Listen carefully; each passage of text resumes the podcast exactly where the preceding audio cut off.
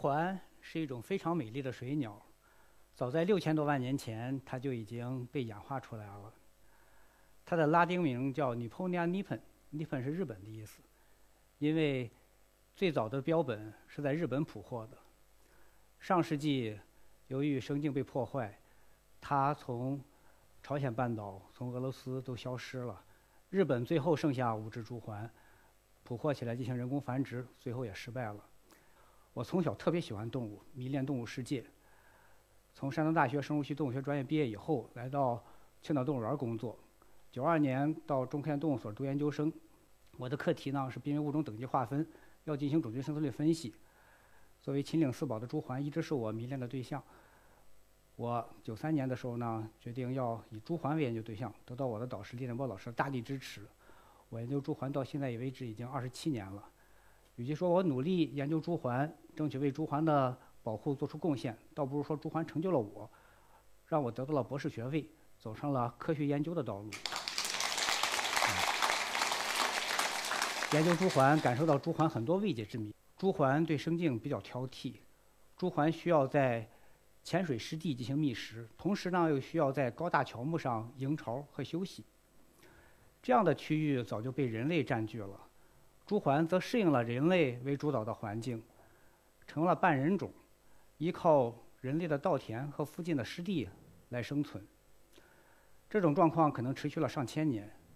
上世纪中期，农业革命开始了，全球大量使用农药和化肥，大大的提高了作物的产量。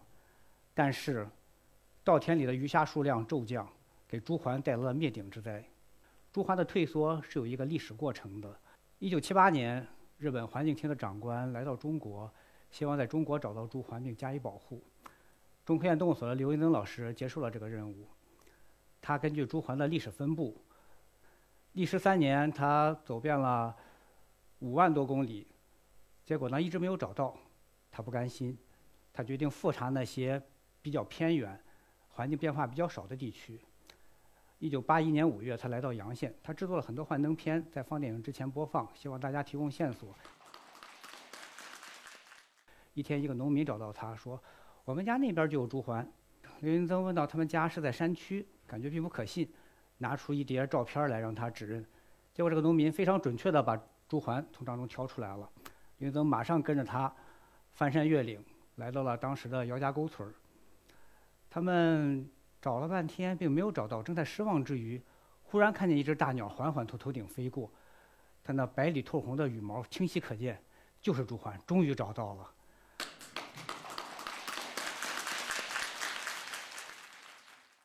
刘云登非常兴奋，他又非常的纳闷儿，说：“朱鹮怎么跑到这么高的地方来了？”当时杨家沟只有七户人家，他们家徒四壁，根本买不起农药和化肥。他们一直沿用传统的耕作方式，保留有一年一熟的冬水田。这冬水田成为朱鹮最后的庇护所。当年总共发现了两对朱鹮，其中一对有三个亚成体，总共七只。那个农民叫何丑蛋，刘云增奖给他一百块钱作为奖励。发现朱鹮以后，洋县政府马上成立了朱鹮保护观察站，专职进行朱鹮的保护。当时正值改革开放，各种经济活动放开。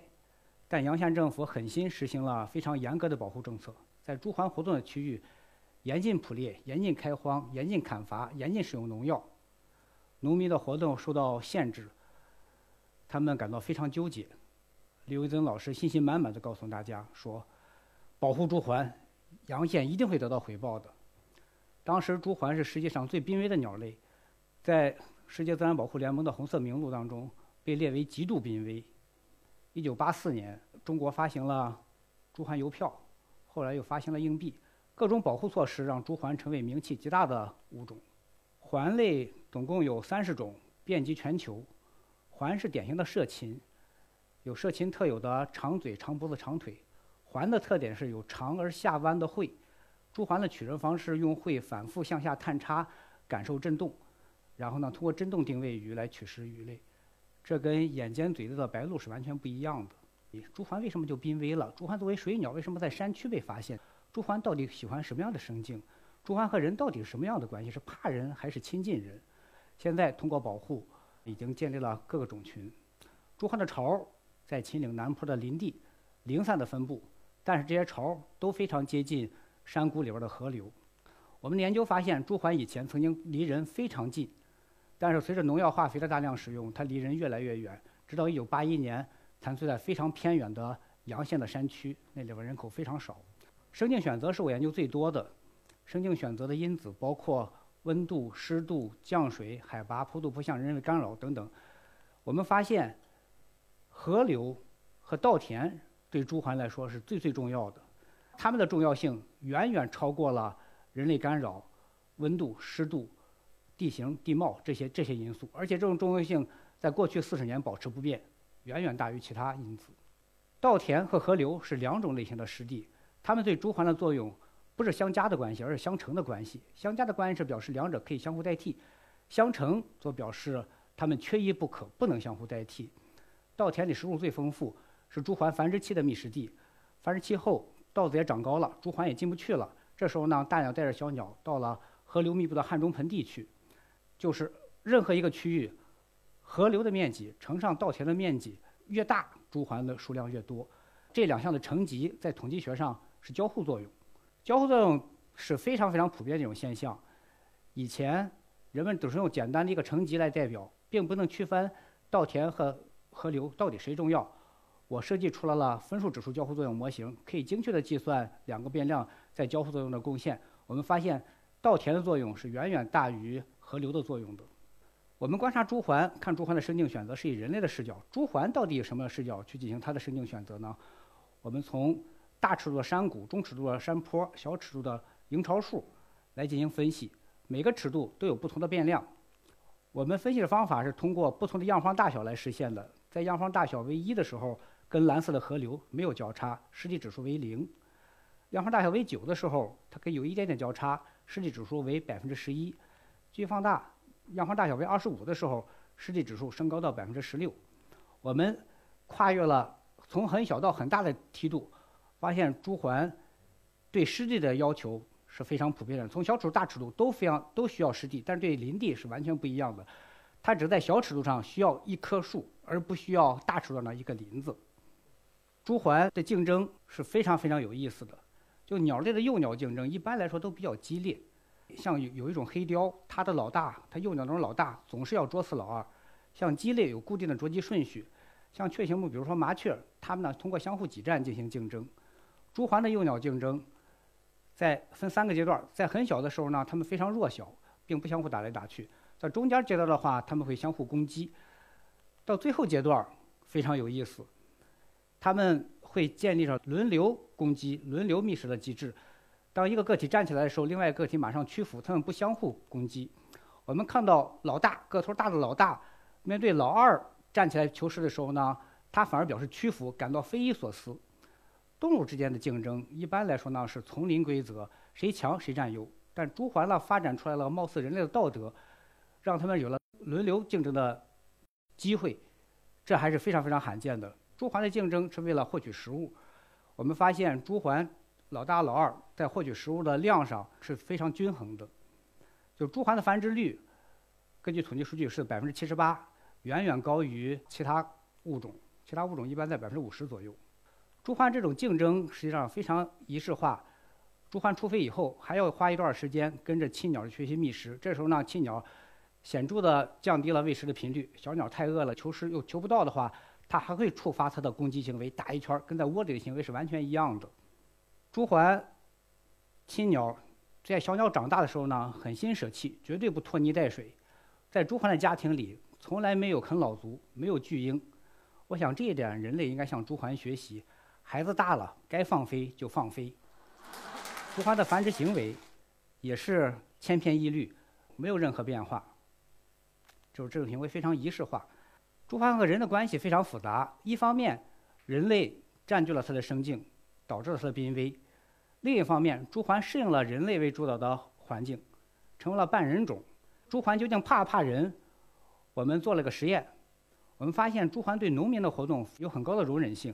在农民离得很近的时候，它不飞。我们即使穿上农民的衣服去接近朱鹮的时候，朱鹮远远就就飞走了。朱鹮非常聪明，它们对人对真正的威胁有很敏锐的感觉。所以朱鹮还是非常适合有人存在的这种环境，这是它恢复的一个原因。中国人口多、发展快，对自然资源的要求非常高，压力很大。中国呢，在全球率先实行了生态红线的政策。生态红线是生物保护的最后底线。我们呢，利用朱鹮的数据，设计了划定朱鹮保护红线的方法。我们用这个方法划定其他所有濒危动物的红线。朱鹮保护的成功是保护区人员兢兢业业、努力工作的结果。他们进行了人工投食，用了各种措施防止蛇上树，建立了人工种群，进行了野外放飞。蛇是朱鹮最大的天敌。朱鹮的营巢树下都有一层白白的粪便，蛇会循着粪便的腥味儿找到这里，然后爬上树去攻击。保护人员呢进行了各种各样的保护措施，比如说在树上蒙上白铁皮，并涂上黄油，这样呢蛇就上不去树了。有时候观察的时候呢，看在蛇正在树上攻击小鸟，人呢就会直接干预把蛇赶走。尽管蛇对朱鹮的捕杀经常发生，但是呢它并没有阻止。朱鹮种群恢复的过程，到了两千年，朱鹮的状态已经由世界自然保护联盟的极度濒危降级为濒危了。现在通过再远征工程，朱鹮呢已经成功的在日本、在朝鲜建立了种群，并在中国各地建立了多个种群。朱鹮多个种群呢，能确保朱鹮在一个种群在面临灾害的时候呢。整个种群不不至于受到灭绝的风险。做动物保护就不能把鸡蛋放在一个篮子里边儿。随着生境的改善，朱鹮呢，它的繁殖地逐渐从山区一千二百的山区逐渐下降，到九九年已经下降到八百米的区域，现在几乎遍及海拔四百米的汉中盆地。它的恢复也不是一帆风顺的，它们有时候也有繁殖失败、有个体死亡的案例，但是呢，就没有阻挡朱鹮以阳线为中心，向四周逐步扩散。朱鹮种群现在已经达到了五千余只，但是并没有摆脱濒危的风险，因为现在的种群是高度纯合，遗传多样性很低，它们几乎都是三叉河这一对双亲的后代。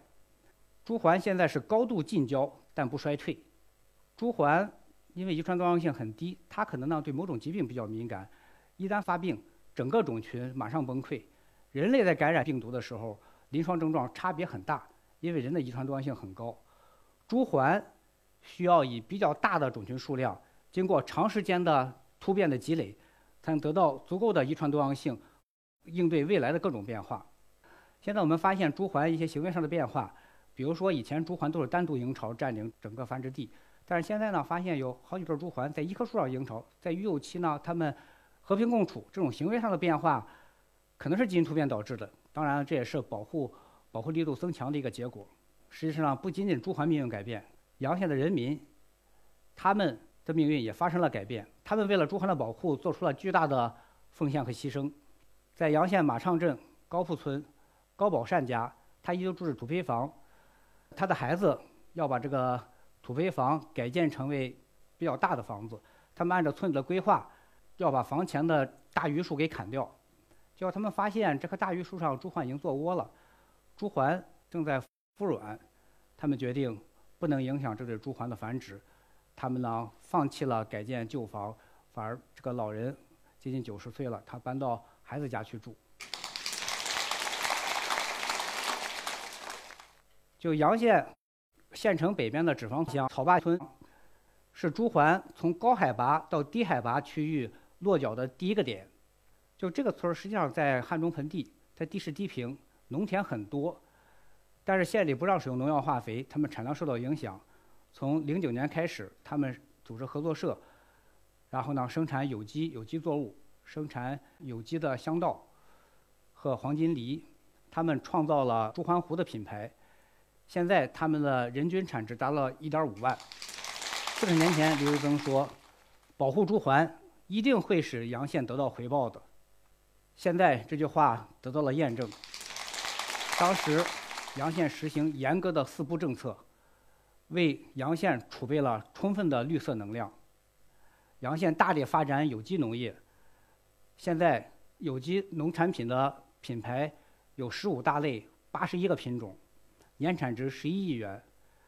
当初为了保护朱鹮，为阳县留下了绿水青山，现在为阳县人民赢得了金山银山。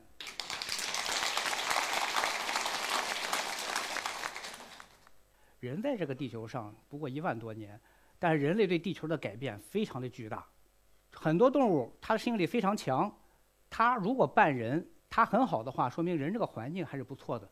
如果它突然发生改变，就像一些指示性物种一样，就说明人类的环境，人可能还没有感觉到，但人类的环境已经出现问题了。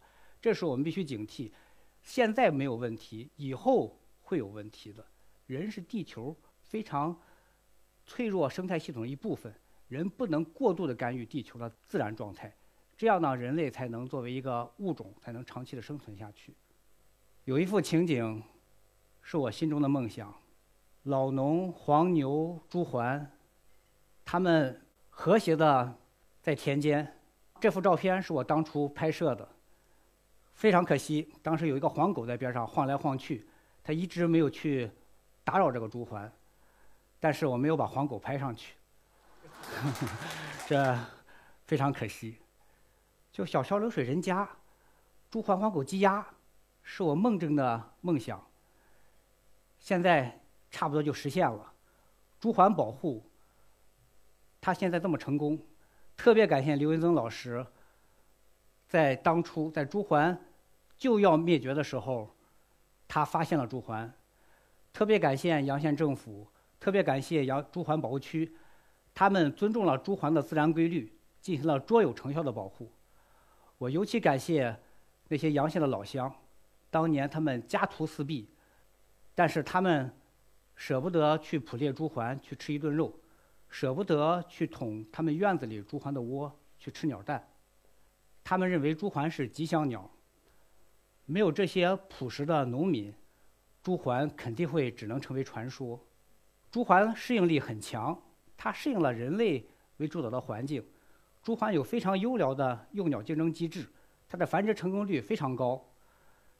朱鹮在人类改善生境以后，它呢又能从高海拔的区域回到它最适宜的生境，它的适应非常快。但是，适应力这么强的物种，也经不起人类的肆意妄为。人就是自然的一份子。人要尊重自然，要敬畏自然，才能和身边这些可爱的动物长期和谐的生存下去。谢谢大家。